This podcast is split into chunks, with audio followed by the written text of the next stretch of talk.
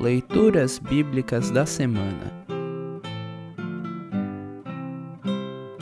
O trecho do Evangelho para o 23º domingo após Pentecostes está registrado em João 8, 31 a 36. Neste ano, também celebramos a reforma neste mesmo domingo. Para compreender melhor este trecho, ouça esta breve introdução. O evangelho selecionado para o dia da reforma ensina que a mensagem de Jesus Cristo nos liberta e nos transforma, dando-nos uma boa consciência para com Deus. Ao descobrir essa verdade consoladora, Lutero quis compartilhá-la com todas as pessoas.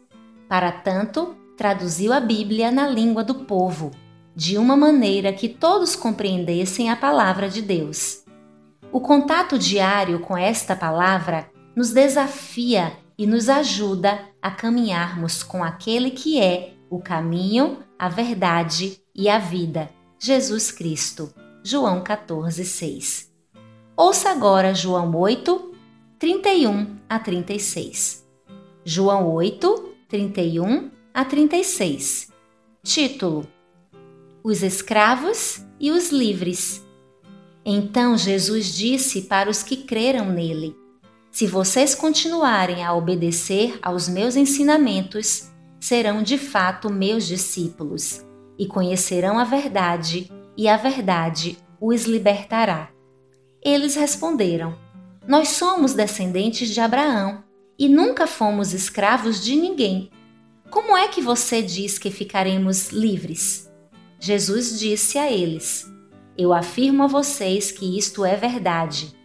Quem peca é escravo do pecado. O escravo não fica sempre com a família, mas o filho sempre faz parte da família. Se o filho os libertar, vocês serão, de fato, livres. Assim termina o trecho do Evangelho para esta semana. Congregação Evangélica Luterana Redentor Congregar, Crescer e Servir.